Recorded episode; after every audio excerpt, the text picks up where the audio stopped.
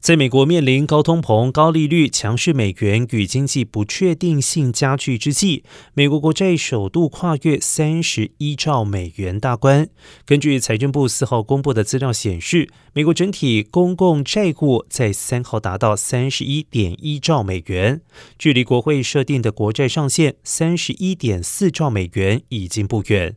由于疫情重创生命、劳动市场还有供应链，美国政府在疫情期间大量举债以支撑国家经济。从二零二零年疫情爆发以来，美国国债大增将近八兆美元，在短短八个月间便激增了一兆美元。